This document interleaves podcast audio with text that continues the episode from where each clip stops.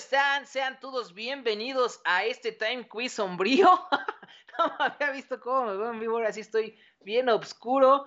Pero bueno, ya estamos aquí en vivo y a todo color desde el centro sur de la Ciudad de México, aquí en Caldero, Caldero Radio. Síganos en nuestras redes sociales, arroba caldero.radio, en Instagram, Facebook, Twitter y todo lo que tenga caldero.radio en www.calderoradio.com y en la aplicación, así es el robotito, en la aplicación móvil que ya está para este iOS y también para Android. Entonces, no hay pretexto para perderse toda la programación de esta su bonita estación Caldero Radio. Saludos aquí en la producción a nuestro gran Chávez Kazán, que andaba aquí en la cobachita y en los controles en los programas de esta tarde. ¿Y por qué no, señoras y señores? Yo sigo con la fiel idea y la firme eh, costumbre, constancia de que alguien nos va a llamar este, por teléfono, así que voy a pasar el teléfono de la estación 55 88 60 02 87. Otra vez, 55 88 60 02 87. El día de hoy toca hablar de la suerte. Entonces, eh, me encantaría que me enviaran este, por Facebook eh, o que nos llamen y nos cuenten sus historias de buena, mala suerte, a ver cómo les ha ido con esta parte. Vamos a enfocarnos en esta parte de los horóscopos, algunas cosas de animación, caricaturas y detalles curiosos que están por ahí. Entonces, no se pierdan este programa, va a estar entretenido. Y este, antes que nada, una disculpa. Eh, nuestro invitado Tony Saga tuvo un pequeño percance con su vena cacaria. Palabras más, palabras menos. Entonces deseamos que se recupere de ese problema intrapiernoso. Y le mando un saludo a mi querido Tony Saga, Tocayo, el impostor del carrito Halmar. Entonces, vamos a empezar. Primero que nada, primero que nada, así como primera, primera caída, primera caída, ya estoy como los de Pancracio. Efemérides del día de hoy, 31 de julio del 2020. En 1958 nace el músico estadounidense William Bill Thomas Berry, baterista de la banda de rock R.E.M. acá para los cuates REM. Deja la agrupación en 1997, luego trabaja como granjero y tiene un hijo. Vivió la vida de Thanos, hizo lo que tenía que hacer, se fue a su granja. ¿Cómo no? En 1965 nace la escritora británica J.K. Rowling, autora de la historia fantástica de Harry Potter, el niño mago huérfano que es llevada al cine. Eh, ahorita la señorita Rowling, señora Rowling, ha tenido mucho percance con la comunidad. Eh, pues ya saben qué comunidad. Les mando un saludo a, todos este, los involucrados, sobre todo la parte de, si mal no recuerdo, si no corríjanme por favor, de la parte trans.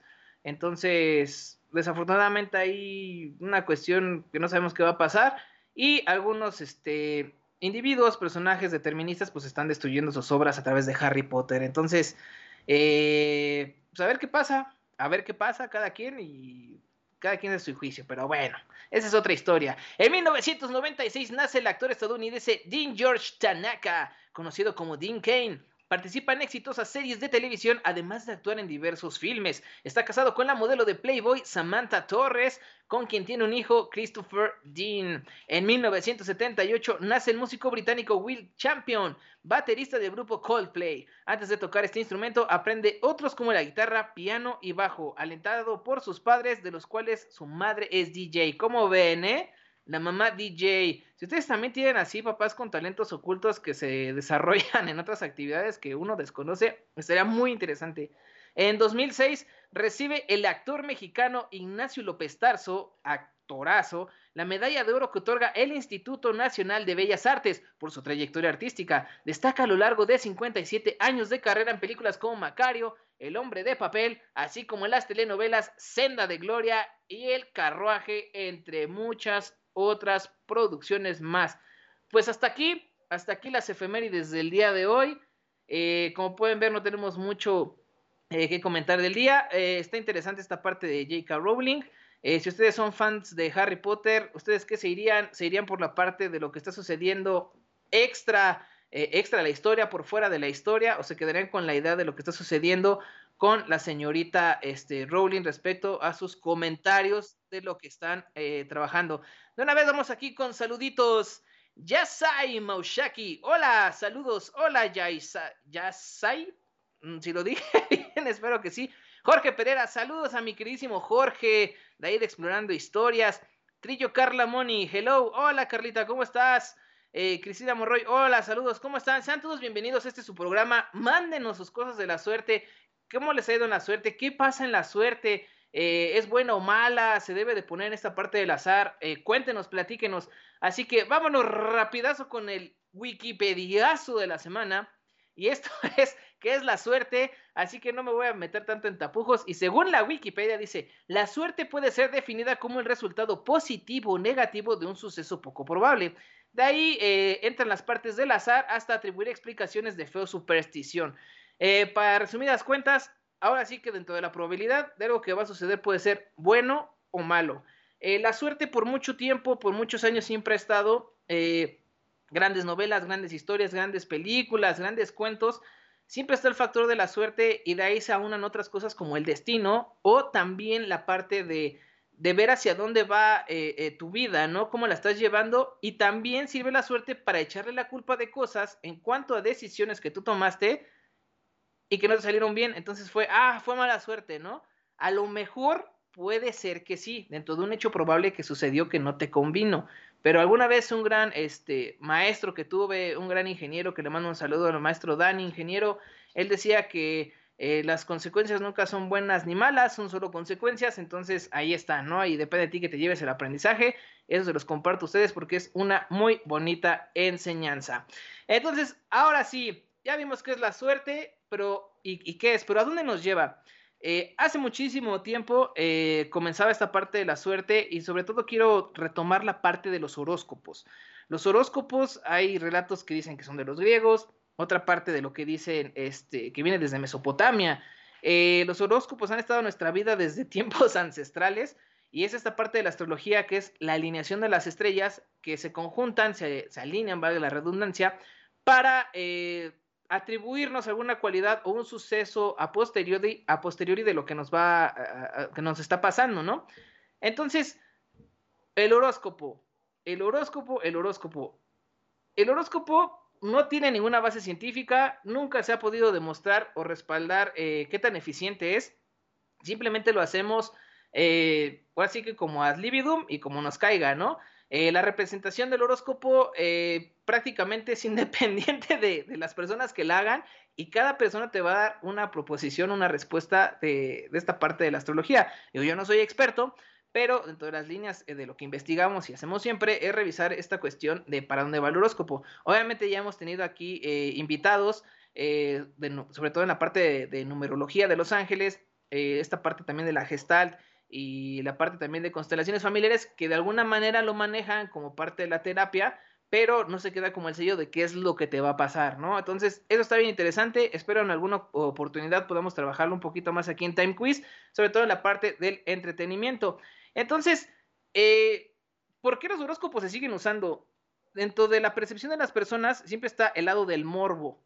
Entonces, el morbo es algo que, que, que atrae mucho hacia dónde va hay personas que sí se llegan a regir por esta parte del horóscopo y realmente llevan su vida a través de los horóscopos. Entonces, si tú, amigo o amiga que nos estás escuchando, eres parte de esto, pues platícanos. Digo, no estamos para juzgar a nadie, pero es interesante ver cómo los lleva unas cosas eh, y, terminan siendo muy buenas. Realmente, yo tengo un caso muy curioso que ahorita lo voy a comentar, pero realmente eh, son situaciones que son casualidades o causalidades que terminan este, involucrándote a ti en esta parte de, hacer horóscopos. Entonces, aquí que viene eh, la fe, e, el sentido de la fe. La necesidad de hallar una respuesta de qué es lo que nos está pasando. Mucha gente llega a lucrar. Entonces hay N cantidad de charlatanes en todo el mundo y también hay N cantidad de personajes que aparecen este, leyendo los horóscopos, ¿no? Algunos ejemplos están este, el famosísimo Walter Mercado, que ya nos dejó. Está también este Moni Vidente, entre muchísimos otros este, seres que están aquí. Eh, y es, es, interesante cómo lo manejan. Y para ello, voy a dar un ejemplo y aprovechando, empezando, arrancando este programa, voy a leer de los horóscopos del mes de agosto y ustedes me dirán si creen que suceda o no. Entonces, déjenos ahí su signo. Me voy rapidísimo. Esto yo no los hice. Esto es una página que se llama We Me pareció interesante porque creo que ya tenían sus horóscopos desde hace como un año para este mes de agosto del 2020. No sé cómo lo hacen, pero chéquense cómo la facilidad siempre te lleva hacia algo positivo o siempre te lleva a algo que puede ser pasa o no pasa, y si no pasa es porque no te tocaba a ti. Entonces es muy curioso. Entonces, ahí les va, ahí les va. Horóscopo de Aries para agosto 2020. El 16 de agosto se producirá un trígono entre el Sol en la casa 5 de Aries y Marte en el signo del carnero. Esta alineación sugiere la oportunidad de impulsar un proyecto creativo, un nuevo romance o una reinvención personal, partiendo de la verdadera esencia del individuo. Como pueden ver, siempre viene esta parte de el dinero, amor o algo que te va a cambiar. Siempre es esa línea. Y es, es, curioso porque ahora vamos con Tauro. Horóscopo de Tauro para 2020 en agosto. Urano comenzará a retrogradar en el signo del toro el día 15 de agosto. Para los nativos de Tauro, el retroceso aparente del planeta del cambio implica revisar aquellos patrones y estructuras mentales a los que tercamente se aferran y deben superar para acceder al siguiente nivel evolutivo. Esto está curioso porque también dentro de la parte de los horóscopos eh, le dan una afinidad o algo al signo que es aparente. Por ejemplo, a muchas ocasiones, si ustedes lo buscan en internet, al signo de Tauro lo señalan como un signo muy terco, muy necio, que no va sobre su línea. Al signo de Aries, que lo acabo de leer, es algo, sí creativo, pero es muy explosivo según los horóscopos, que es muy eh, alzado a ser este, muy impetuoso, ¿no? Por así decirlo. Entonces, si se fija, tenemos estas estructuras. Viene la parte de, de que algo bueno te va a pasar, viene siempre un cambio, y viene una evolución dentro de tus capacidades a partir de lo que te dice el siglo. Eso es bien curioso. Ahora vámonos con el horóscopo de Géminis. El ingreso de Venus en la casa 2 de Géminis apunta a desmontar creencias familiares que atentan con la autoestima del sujeto, conectar con el mundo emocional e invertir en actividades de cuidado propio. Otra vez, esta parte, eh, aquí la palabra clave está en emocional pero fíjense cómo va toda esta línea de horóscopos. Estaría padre hacer un, este, un ejercicio aquí con todos nuestros amigos de Caldero Radio, a ver qué, signo tienen y cómo les ha ido, si realmente es así. El horóscopo de cáncer, la entrada de Venus en el, siglo del en el signo del cangrejo impone una redefinición de la escala de valor personal, la práctica del perdón y la autocompasión y la identificación de los deseos del alma. Aquí ya están metiendo un poquito más de introspección, entonces vean más o menos la línea de cómo va. El Leo, que precisamente estamos todavía en fecha de cumpleaños de Leo. Felicidades a todos los Leo. Felicidades también a mi señora madre, que cumpleaños el día de ayer. Y también a, suegro, papi suegro, que cumple el años el día de mañana. Dice, eh, para Leo, Mercurio estará eh, transitando por el sector del mapa astral perteneciente a Leo, pero lo que los nativos del signo estarán ganando, estarán eh, ganando participar en nuevas iniciativas, así exponer sus ideas en todos los niveles. Sin embargo, deben evitar que los prejuicios limiten las oportunidades. Como ven, la línea es la misma. E, es, es bien curioso, de verdad, cómo todo va hacia lo mismo y si le llegan a atinar y algo te sucede a ti, es, ah, no manches, sí tenía razón. ¿Cuántas veces no ha sido de, ah, este, pues sí, sí cambié de trabajo?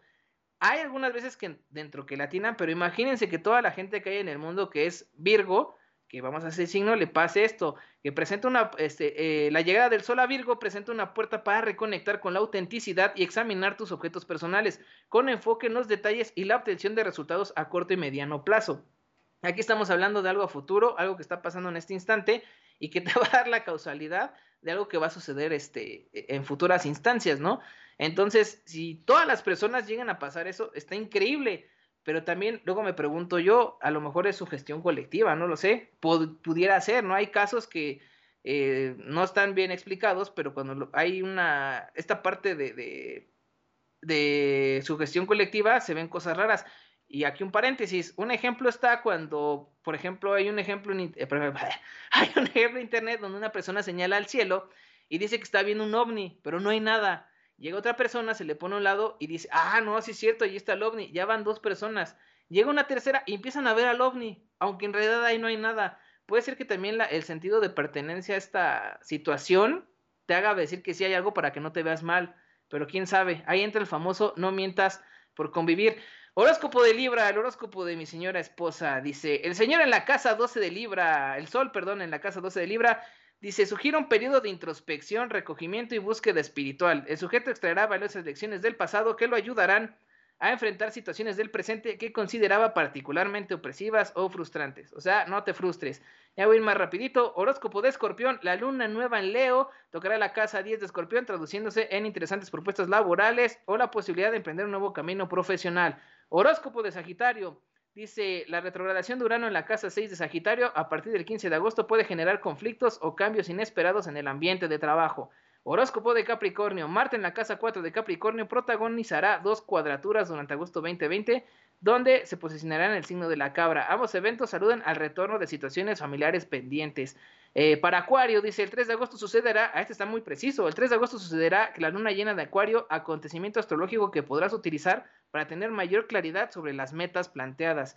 Y por último, Pisces, el, Mercurio en la casa 7 de Pisces se opondrá a Neptuno retrógrado en el signo de los peces, configuración que ocasiona fallas en la comunicación en el compañero de vida, debido a planteamientos poco realistas por parte del, del pisciano. Es increíble cómo llegan a ser unos generales, y aquí sí te están contando esta parte de la astrología, que es el posicionamiento eh, de, los, eh, de los elementos astrales, de los, toda esta parte. Eh, dice aquí Fabio Luján, luego te saludo porque Mercurio está retrógrado. Abrazo. No lo dije yo, lo dice aquí. Dice aquí Ernesto Benjamín Vargas Muñoz Virgo, pues ya dijimos ahí tu, tu parte de, del horóscopo, a ver qué opinas. Pero sí, el horóscopo generalmente entra por esto del morbo. Muchas personas, eh, prácticamente si no leen su horóscopo en las mañanas, no generan bien su suerte. Eh, a lo mejor está la sugestión, pero nos va llevando poco a poco a esa parte de tener lo de bueno o buena o mala suerte. Entonces, ¿qué nos interesa hacer o qué nos interesa tener? Tener esta suerte buena o esta suerte mala, ¿no? Entonces, pasamos al siguiente fenómeno, que es el fenómeno de la lotería, las apuestas virtuales y todo lo que tenga que ver con esto de, apostar. Eh, las apuestas también es otra cosa que ha existido toda la existencia. Es un evento de azar aunque últimamente en varios casinos se ha sabido que llega un punto en que te controlan esta suerte y no te dejan apostar o ganar más de lo que deberías. Porque si llega a haber un caso donde hay como una seriación, hay una sucesión que es sospechosa, entonces dicen, ese está ganando mucho porque está ganando tanto y te terminan este, eh, frustrando, ¿no? Así que eh, sépanse que los juegos de azar en un punto se llega a, una apatía, o sea, eh, es un síntoma donde ya la, gente se empieza a enfermar por estar apostando tanto. Eh, no está bien percibido, no está bien planteado en la parte de por qué se detona tal cual, pero según esto dicen que todas las personas tienen dañada la parte de la ínsula, que es una porción del cerebro, suelen quedarse en esta parte del azar. También es el sentido de tener la adrenalina, ¿no? Entonces, sabiendo que esta ínsula es tan importante, eh, también se puede llegar a, la cura con esta parte de apostadores empedernidos, obviamente a través de, medicina o tratamientos psicológicos, inclusive eh, llegar a la parte psiquiátrico. Entonces, estas personas siguen, este, ahora sí que llevan a tener falacias muy fáciles de refutar, eh, fuera de lo que están haciendo todos los, todos los días, ¿no? Entonces, ¿por qué apostar? ¿Por qué el gusto de apostar? ¿Por qué nos encanta apostar? Eh, al principio cuando tú llegas a un casino ves los colores y las luces. Las luces siempre te van a llamar. Siempre la parte del entorno lo que tienes es la diversión. Entonces, al momento de que tú llegas todo flashado, te estimulas, te estimulas y empiezas a atraerte por esta parte de los juegos. Y sobre todo la palabra juego de azar, en donde entra la palabra juego, dices, bueno, es un juego que va a pasar, me llevo 100 pesos. Pero al momento de que empiezas a ganar, dices, ah, caray, esto está adictivo, entonces vuelves a meter más. Como dicen por ahí, el casino nunca pierde. Si ustedes tienen alguna situación, algo de que hayan este, vivido como apostadores o que les haya tocado, este, coméntenos porque está, está, está muy interesante esta parte. Y, digo, a apostar yo afortunada o desafortunadamente nunca he tenido así el gusto de meterme, pero alguna vez alguna vez. Si acaso las maquinitas que están en las tienditas, esas echas un peso y ganas 10, esas están interesantes. Eh, ¿Qué pasa cuando el azar nos apodera?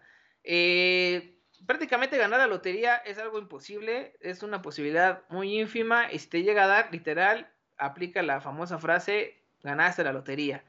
Entonces, eh, la esperanza de vida en general, si no son matemáticos y todo, para que esta probabilidad suceda, es ínfima, o sea, es .001%, pero si sucede son agraciados este, por tener esta suerte, ¿no? Entonces, ¿qué es lo que hacen los casinos respecto a las loterías? En las loterías te dan un boleto y ese boleto viene seriado o viene un tiraje y tú es lo que vas viendo en los, en los boletitos que salen en el periódico en algún lugar donde sale la lotería y vas coloreando qué es lo que sucede hasta que tienes todos los puntos y lo intercambias. Eso es en el caso de la lotería. Pero ¿qué pasa con los casinos? Ya comentamos los colores, viene la música, los sonidos. Es un estímulo eh, visual que te abraza y te dice, quédate aquí, dice, vente, este, abrázame. Y esto es algo que vemos en muchas películas. Eh, por ejemplo, Casino Royale tiene esta temática de, casino elegante, ¿no? Estamos hablando de, James Bond, donde siempre está eh, eh, el sentido de elegancia y de presencia, donde te da un estatus llegar a un casino, porque llegar a un casino no solamente es llegar al casino, es que tú tienes dinero para tirar en el casino. Entonces la convivencia de jugar con el dinero es un empoderamiento muy grande que te acerca a sentirte mucho más este, imponente, ¿no? Entonces, bien dicen por ahí que lo que sucede en Las Vegas se queda en Las Vegas, ¿no? Porque es ese empoderamiento que tú tienes al momento de gastar, pero si se queda ahí, puede ver por dos lados, ¿no? Lo que pasa en Las Vegas se queda en Las Vegas, a lo mejor tu dinero que pasa en Las Vegas se queda en Las Vegas, ¿no? Entonces también viene este como doble mensaje ahí, aparte del desmadre que puedes ir a hacer. Entonces, al principio les contaba, el casino te deja ganar. Entonces empieza este, a darte una recompensa y esto te estimula a seguir apostando porque es como una droga. Y como llegamos a ver, es este sentido de la suerte donde tú tienes o crees tener el control de tu suerte. Y dices, ah, caray, ¿para dónde voy, no? Si es algo bueno o malo. Entonces entra esta adicción a las apuestas. Algo parecido, y esto sería bueno platicarlo con algún psicólogo, algún médico, sucede con los eh, deportes extremos, porque los deportes extremos, como saben, sí son de habilidad, muchísima habilidad, pero también hay un riesgo muy grande de que algo suceda. Entonces, depende de cada uno llevar esta línea de, de cómo vamos a, entender o llevar este deporte para que no nos suceda a nosotros algo. Es decir, eh, por ejemplo, yo una vez eh, llegué a viajar en globo aerostático, te hacen firmar un contrato y en ese contrato te dicen que no se hacen responsables si algo falla y te mueres, ¿no? O sea, es un deporte de alto riesgo. Y te quedas, ¿cómo voy a subir un deporte de algo riesgo si nada más es un globo, ¿no? Pero ya cuando estás arriba es la adrenalina y la emoción de qué va a pasar. Algo así sucede con esta parte de, las apuestas. Igual que pasa en las ferias, este, en las montañas rusas y todo este despapalle, porque siempre está eh, el concepto de que hay peligro, hay un riesgo, y ese riesgo es el que te lleva la adrenalina. Hay personas que no pueden sentirse vivas si no sienten esa adrenalina, ¿no? Entonces, viene otro aspecto. Viene la suerte, viene la adicción por esto, y viene ahí una fusión medio extraña que es ya lo que nos atiene aquí a Time Quiz que es la parte del entretenimiento y la adicción a la televisión a través de las apuestas. Ustedes dicen, ¿eso qué tiene que ver? Es algo muy, muy, muy, muy, muy curioso. La suerte de que te toque algo que te guste. Cuando tú estás viendo la programación habitual, últimamente ya en streaming, cuando tú ves algún programa, te aparecen recomendaciones. Muchas recomendaciones son a partir de lo que tú ves, entonces ya no estás en control de tu suerte. ¿Qué pasa cuando tú estás por fuera y estás viendo una, eh, una televisión abierta, televisión de paga, lo que sea en ese aspecto, pero que no es streaming, entonces tienes un catálogo de cosas que pueden suceder y es de tu suerte o no de tu suerte, de tu decisión o no decisión, que llegues a ese contenido. Y esto es muy curioso porque asertivamente tú estás eligiendo qué ver, pero la suerte en ese momento de que en ese tiempo esté el programa que a ti te gusta, no depende de ti o de lo que tú selecciones como el streaming, sino depende de lo que te estén este, produciendo. Entonces, créanlo, ¿no? Si alguna vez ustedes llegan a ver su programa favorito en televisión, en un canal que ustedes recuerdan que de niño se transmitía, les va a llegar muchísima nostalgia y ese es un golpe de suerte, porque les da esta, esta adrenalina o este énfasis de estar viendo su programa favorito y dicen, ay, es que mi infancia, ¿no? Y este efecto se está perdiendo un poquito con el streaming porque ya lo tienes ahí. Entonces lo pospones y ya no está esta cacería de ver contenidos como estaba antes cuando éramos este, niños, ¿no? Entonces es algo muy, muy, muy, muy, muy curioso lo que sucede con esta parte de la suerte. Es muy curioso. Mándenos sus comentarios, amigos. Andan muy pasivos aquí en el chat. Vamos a ver quién más. Liliana Rangel se unió. Saludos, Liliana. Y aquí Fabi. Ah, mismo comentario ahorita de Mercurio está retrógrado. Pero sí, amiguitos, eh, este show de la suerte es todo un espectáculo. Películas que abordan la suerte. ¿Qué películas? Una película que llama muchísimo la atención se llama Match Point. Eh, Match Point, eh, creo que le pusieron la provocación en español. No recuerdo bien. Este, salió en 2005. Sí, 2005. Eh, es desarrollada por este Woody Allen. Él la dirigió, la escribió todo. Ya saben que Woody Allen hace todas sus producciones. Fue nominada al Oscar por Mejor Guión. Tuvo cuatro nominaciones al Globo de Oro, este, como Mejor Película Dramática, Mejor Director. Tuvo también un Goya, eh, nominada al César por Mejor Película Extranjera, premios David y Donatello. como mejor film de la Unión Europea y también la Asociación de Críticos de Chicago como mejor actriz a nuestra queridísima, guapísima Scarlett Johansson. Así es, tiene un elencazo esta película, pero ¿de qué va? Eh, estamos hablando de este personaje, Chris Wilton, que es un ambicioso y, sí, joven profesor eh, que enseña tenis. Y él es muy pobre, o sea, no tiene los recursos que debía de estar para dar las clases con la gente que interactúa. Entonces, gracias a una, amistad que tiene con este Tom, eh, resulta que empieza a entrar en esta alta sociedad del mundo del tenis. Entonces, este Chris, el protagonista, enamora a su hermana, este, que es Emily Mortimer, Emily Mortimer. Y aparte, eh, este Tom, eh, el que lo ayuda, sale con Nola Rice, que es esta Scarlett Johansson. Entonces, la ambición que tiene Chris por meterse en este mundo, y también es un triángulo amoroso bien extraño, este, lo maneja a través del azar. Entonces, eh, meten aquí la película gira en torno del azar. Eh, mete el azar como una pasión, eh, como una ambición que lleva este, este personaje Chris a, cometer acciones prácticamente que mueven su vida y aparte va a afectar a, lo de a la de los demás. De hecho, al principio de la película, voy a leer textual un fragmento de cómo empieza, no creo que me salga igual, pero es interesante lo que dice, porque dice, aquel que dijo, más vale tener suerte que talento, conocía la esencia de la vida. La gente tiene miedo a reconocer que gran parte de la vida depende de la suerte. Asusta pensar cuántas cosas escapan a nuestro control. En un partido hay momentos en que la pelota golpea con el borde de la red y durante una fracción de segundo puede seguir hacia adelante o caer hacia atrás. Con un poco de suerte, sigue hacia adelante y ganas o no lo hace y pierdes. Entonces, la película ya te está planteando de dónde gira este concepto de la suerte. Échenle un ojo, échenle este, échenle un lente porque vale, vale muchísimo, muchísimo la pena. Es, es una película, bueno, hay muchos retractores de Woody Allen, pero es en específico, si lo ven como lo que es, este, cine de autor, eh, podrán enterarse de esta visión que tiene sobre, eh, eh, sobre la suerte, ¿no? Entonces, hay un dato curioso que quiero compartir. Eh, no sé si sepan nuestros queridísimos amigos este, de Caldero Radio, escuchas que están ahí, que Woody Allen eh, prácticamente se casó con su hijastra. Eh, cuando estaba con Mia Farrow, adoptaron a esta Sun Ji, que fue su hija.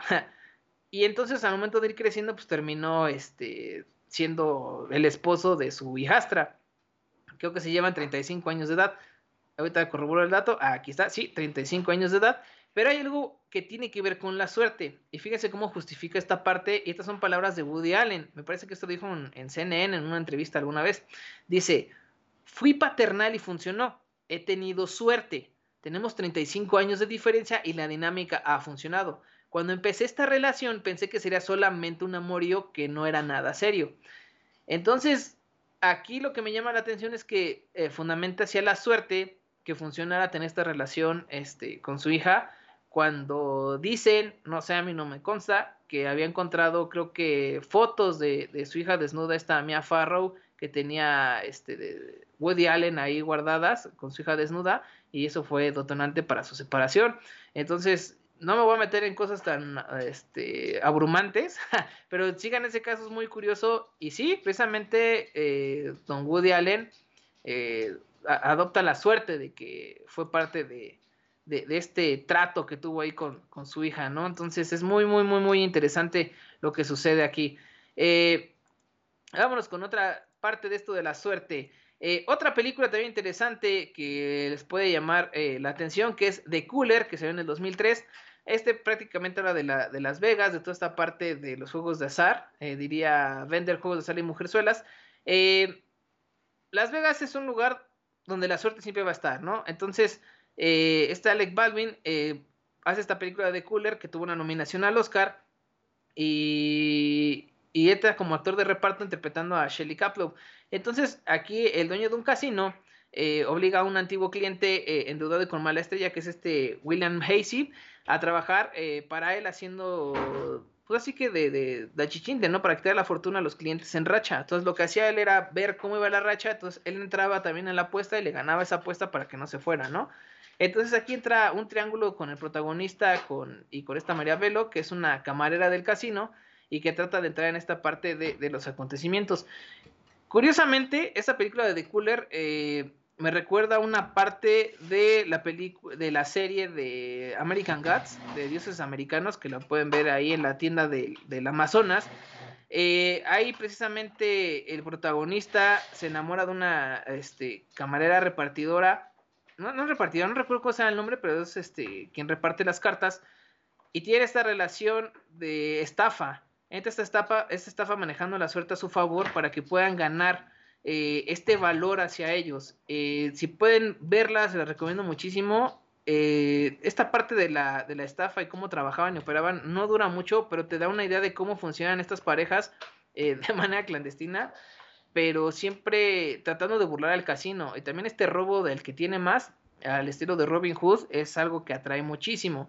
Entonces, echen un lente American Gods, se les recuerdo, se las recomiendo muchísimo. Vale Vale, vale mucho, mucho, mucho la pena. Así hay muchísimas películas de, casinos. Hay, por ejemplo, está eh, Mississippi Green, también hay de 2015 con Ryan Reynolds. Está de Cincinnati Kid, esa es viejísima. Este, creo que ahí es Steven McQueen eh, que quien sale de protagonista. La verdad esa no la he visto, pero espero echarle un ojo. El golpe de Sting también, ahí con Paul Newman este, y Robert Redford, este, ¿qué otra película está? Aquí tengo mi listita, amiguitos. Y El color del dinero también es otra gran película. Y bueno, una que es de estafa y no es de estafa es Ocean's Eleven. Aquí dicen que entra la parte del estafa, pero no entra tanto del azar. Entonces es como se programa para poder robar este, esta parte de las estafas, ¿no? Entonces es impresionante lo que el cine trata de manejar y lo que trata de llevar a la pantalla con los juegos de azar, sobre todo eh, la suerte que impone aquí es que tú creas tu propia suerte y es el mensaje que te están vendiendo, ¿no? Es algo muy, muy, muy interesante. Sobre todo también otra película que me llega a la mente ahorita es la trilogía de, qué pasó ayer. Eh, obviamente son Las Vegas, son apuestas, pero es una cantidad de eventos, sucesos que suceden cuando están ebrios, que tú lo puedes ver como buena o mala suerte. Empiezan en un lugar y terminan en un lado completamente diferente. Si no la han visto, yo les recomiendo como experimento que la vean en el doblaje latinoamericano porque creo que es de las primeras. No sé, bueno, la verdad no de las primeras, pero sí son de las más marcadas cuando ya empiezan a meter este rollo de groserías y palabras obscenas. Obviamente no degradando el trabajo, sino dándole el feeling de los personajes. Entonces ya no van a escuchar, oh, maldita sea, oh, rayos. O sea, ya de, verdad están haciendo las, las groserías tal cual. Y de verdad vale la pena ver eh, desde el punto de la suerte o mala suerte que llegan a tener con esta parte de qué pasó ayer. Entonces, muy recomendada, sobre todo la primera. Ya la segunda y tercera, o no importa que la vean, pero la primera sí es muy, muy, muy interesante. Eh, pasando al siguiente, a la siguiente parte de este programa, ya, ya llevamos 40 minutos de programa, está yendo rapidísimo. Amiguitos, dice aquí eh, Fabi Luján, qué buenas recomendaciones, bendita mi suerte. Muchísimas gracias, Fabi. Dice Ernesto Benjamín Vargas Muñoz, ese Woody es un loquillo, así es. Dice, otra película donde se habla sobre la suerte y el azar es 21 Blackjack de 2008 con Kevin Spacey. Así es, 21 eh, Blackjack, si mal no recuerdo, Ernesto, y nos puedes ayudar, habla de esta parte de un chavo que necesitaba dinero y se mete a apostar y termina ganándose pues, una lana, ¿no? Y hace su, vida con esta parte de apuestas. No sé si, no me acuerdo si es una especie de algoritmo, una técnica ahí para poder este, ver cómo trabaja eh, esto del Blackjack pero sí, también es una muy buena película donde tú manejas tu suerte, ¿no? Eh, generar tu propia suerte, estafar o no estafar. Eh, hay personajes en la ficción que podemos conocer y uno que me llega también ahorita en la mente es Domino en Deadpool. Obviamente, si ven la película y no lo conocen del cómic, es este, en Deadpool 2 su aparición, que su superpoder es tener muy buena suerte. Y no se sabe si se genera o es literalmente una cosa al azar que le maneja estos eventos para tener muy buena suerte. De hecho, cuando Deadpool la conoce le dice que eso no es un superpoder, ¿no? Y al final hay una escena impresionante de una persecución donde ya no le pasa nada, hay un despapalle y sale como si nada de esta, de esta persecución. Vale muchísimo la pena. Chéquense el personaje de Domino en, este, en Deadpool 2. De hecho, la voy a ver al ratito, ya me dieron ganas. Y, y recuerden esa escena, fíjense cómo se maneja el aspecto de la suerte y también en la escena cuando se tiran del paracaídas, porque se empieza a ver esta, eh, esta idea de que van a llegar a un lugar y se hacen un y todos terminan muriéndose, ¿no? Eh, otro personaje de ficción que está con esta parte de generar, y este no me van a poder negar, es el Coyote y Silvestre en los Looney Tunes. El coyote siempre va tras el correcaminos, hace sus planes, trabaja todo y algo siempre sale mal. Entonces, hay de dos. O el coyote no sabe seguir planes, o no sabe prepararse, o no está preparado para nada de eso, que sea lo más lógico, o el correcaminos es un tipo con súper buena suerte. Mismo caso que con Silvestre. Por más que el Silvestre se quiera comer a Piolín, el Piolín algo tiene, algo le sucede que siempre este, cae en esta situación eh, como del, genio creativo que siempre le da la vuelta a Silvestre. Eh, es impresionante porque estas caricaturas en su momento, si las ven, ahorita son muy violentas, pero eso se queda en la parte de que es una caricatura. Ahora van a volver a sacar una nueva versión de los Looney Tunes. Ya empezaron con esta parte de la censura.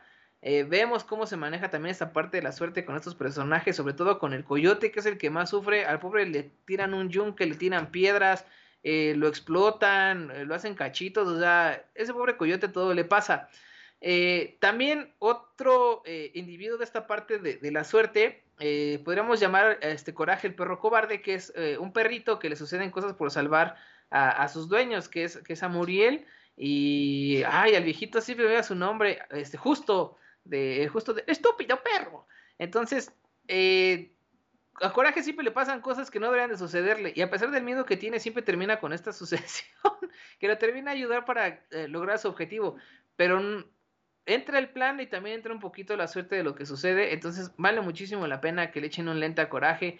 Es una muy, muy, muy buena este, situación. Eh, sí, es como una situación que se puede llevar también con este perrito que, que nos ha sacado muchas risas. Ahora bien, un punto interesante, la suerte como disparador de la comedia. Eh, si se fijan, últimamente en las series de comedia, sobre todo extranjeras, se maneja el caso eh, de varios personajes, pero hay uno que en el mundo de la comedia, este, igual del guionismo, etcétera, ya los profesionales sabrán más, es el personaje del perdedor adorable. Casi siempre ese personaje eh, es el que le va mal, pero de alguna manera te enganchas con él porque te identificas con las cosas que le van mal.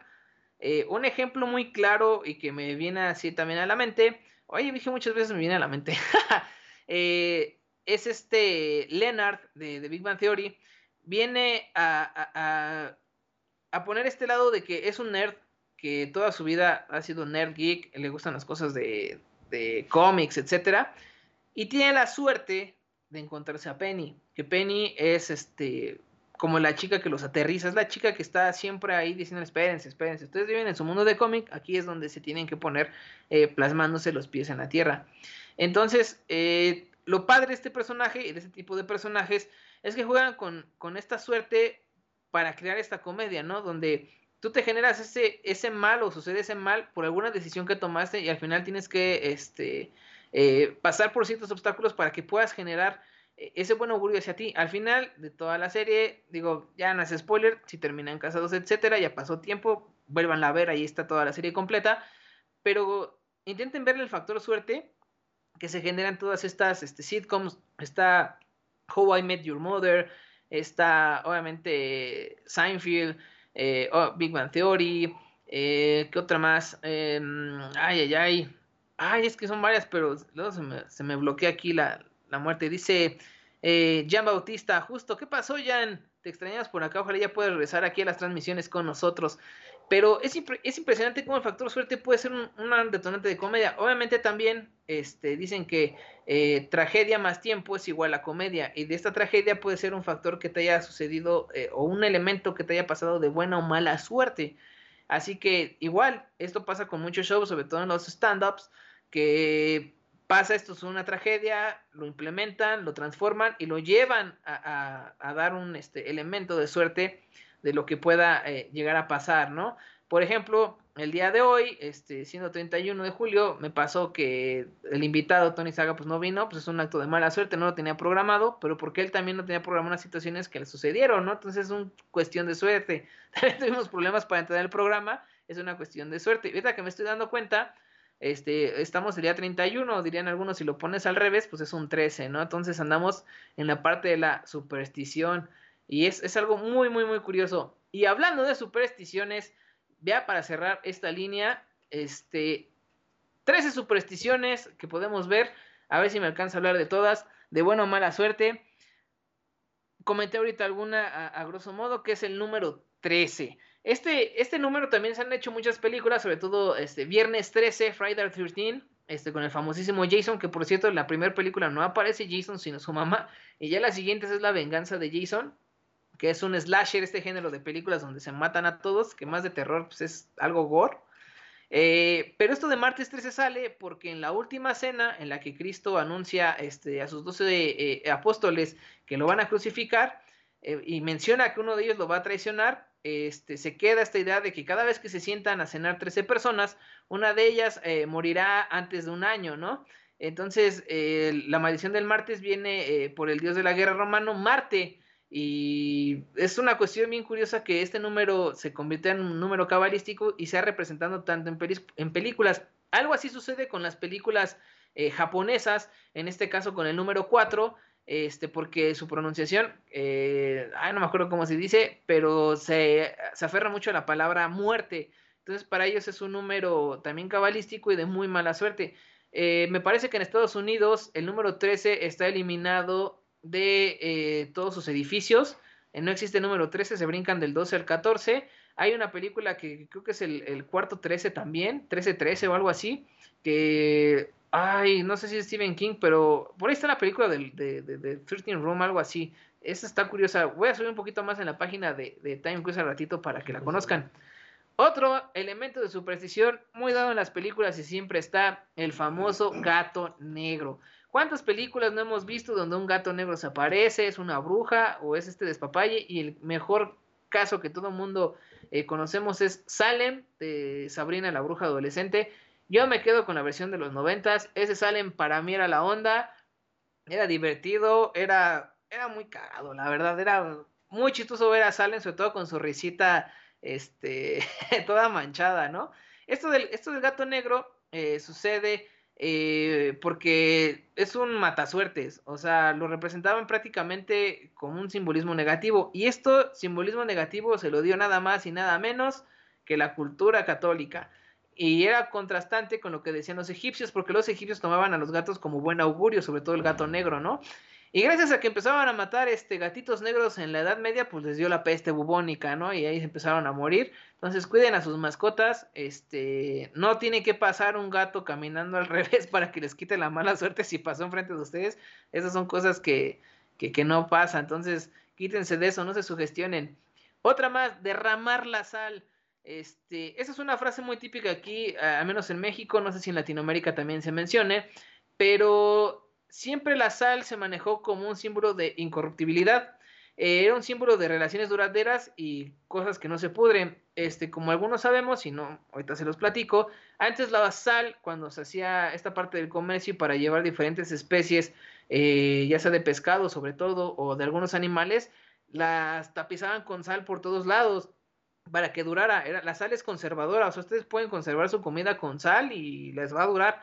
Y por eso es esta parte de, cuidar la sal, porque inclusive llega a ser hasta más valiosa que el oro en algunas este, situaciones.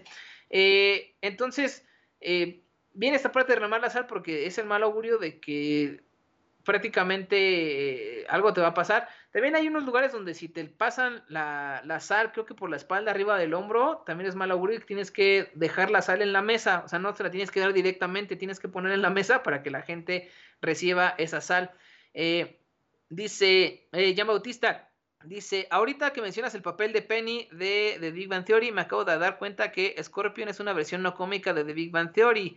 El papel de Penny es el de Paige. Pues sí, sí, efectivamente, efectivamente te acabas de dar cuenta. Dice, Jan Bautista, sí, ya los extraño, extraño transmitir, espero pronto poder estar en el programa de Nuevo Vientos, Jan. Dice, Ernesto Benjamín, dice, no sé si aplique, pero me parece que las películas de Buster Keaton podrían entrar en la clasificación de suerte en la comedia.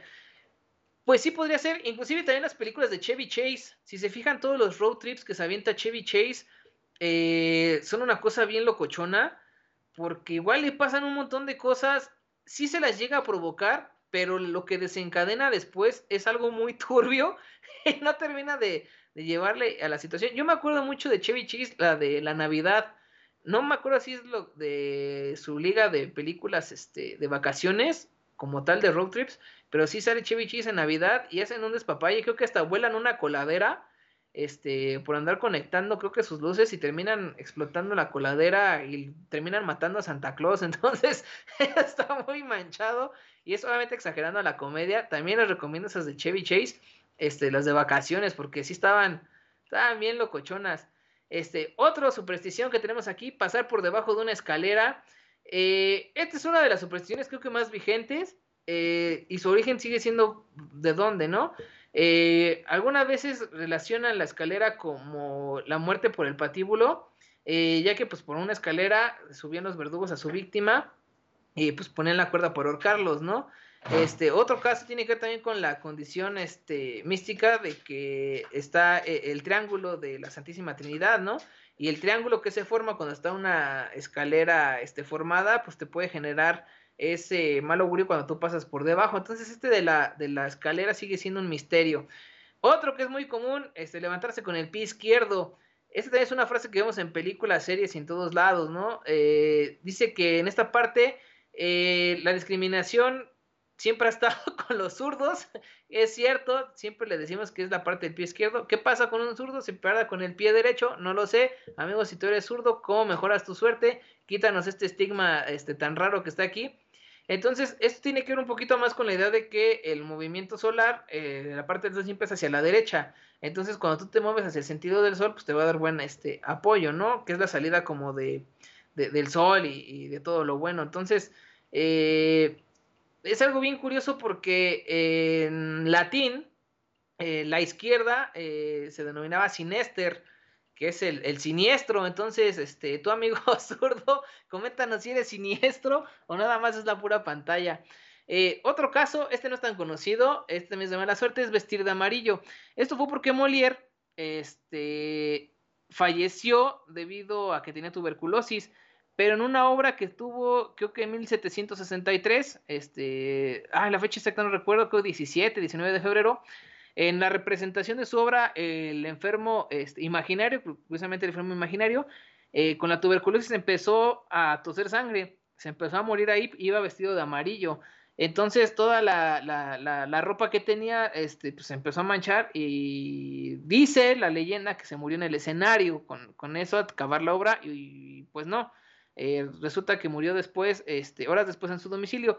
Pero este suceso, este, ahí por ahí del, siglo XX, eh, pegó muchísimo en el teatro porque eh, se quedó con esta parte de, amarillo. Hay una anécdota con un jugador del Atlético de Madrid y a ver si nuestros amigos de Barra Brava luego nos, nos ayudan con este tema, que también vestía siempre de amarillo. Este, no recuerdo quién, pero siempre estaba con esta idea de amarillo porque era de mala suerte y creo que era portero y siempre se rifaba. Igual si se acuerdan qué portero o qué jugador era, este, avísenme, pero siempre traía amarillo por este lado de, la mala suerte que estaba. Dice aquí, este, dice mi, Jean Bautista, dice, mi madre decía que la mala suerte es que te caiga la escalera en la cabeza, porque esté mal puesta o algo así. Pues sí, también dice Liliana Rangel, eh, no sé si es mala suerte el gato o la sal, pero sí causa sugestión. La escalera pasar por debajo. Dice Ernesto Benjamín, dice, esa más que nada es precaución. ¿Qué tal si se cae algo de la escalera cuando tú vas pasando por abajo? Pues sí, es mera precaución, pero la gente lo lleva a, la parte este, mala. Pues nos faltaron las partes positivas. Eso a ver si en otro programa me da más tiempo. Nada más las voy a mencionar porque ya ya se nos acabó el programa, se fue de volada. Eh, toda esta parte de del azar, etcétera. Hay otra serie que se llama Una serie de eventos desafortunados, basado en el libro homónimo este, del escritor, creo que es este eh, Daniel Handler, y creo que él se puso como Lemony Snicket. De hecho, eh, curiosamente en el libro te dice que eh, lo que va a leer causa mucho nervio y no te vas a sentir cómodo, entonces mejor ponte a leer otra cosa. Creo que estás en mención de que te pongas a leer un diccionario en vez de estar leyendo su obra. Eh, hubo una película en 2004 con Jim Carrey que no pegó. Y después en 2017, la de esta de la N, la, el streaming de la N roja, sacó la serie de televisión con el gran Neil Patrick Harris, que lo recordaron muchísimo como Dewey Hauser, y sobre todo ahí este, pues este personajazo en How I Met Your Mother. Este, chéquenla, es, está un poquito más apegado al libro, tiene sus libertades, pero vale muchísimo la pena. Pues amigos, se nos fue el tiempo. Muchísimas, muchísimas gracias por habernos acompañado. Es un gustazo tenerlos aquí. Eh, le mandamos un saludo a Tony Saga, que ahí anda otra vez ahí batallando. Te mando un abrazo, amigo. Ojalá en próximas ocasiones nos puedas acompañar. Pero ustedes, ¿qué, qué opinan de esta suerte? ¿Qué es lo que puede llegar a, socavar la buena o la mala suerte? ¿Qué es lo que te lleva a, a infringir este misterio de la suerte? Entonces, díganos sus cábalas, sus cábalas de buena suerte aquí en Caldero Radio. Yo fui Tony Tony, a mí me encuentra como arroba el guion bajo Tony Tony ahí en Instagram, en Twitter también ya ando por ahí. Eh, no se pierdan toda la eh, programación del día de mañana a partir de las 11 de la mañana, si mal no recuerdo, si no ahorita el señor productor pues me va a corregir. Este, no se pierdan toda la programación, bájense el app de Caldero, está bien bonita, bien fácil de usar. Este, es gratis, no tienen que pagar absolutamente nada, no se pierdan este contenido. Muchísimas gracias a quienes nos sintonizaron, a quienes estuvieron con nosotros. Yo soy Tony Tony, esto fue Time Quiz y de aquí a dónde. Hasta la próxima.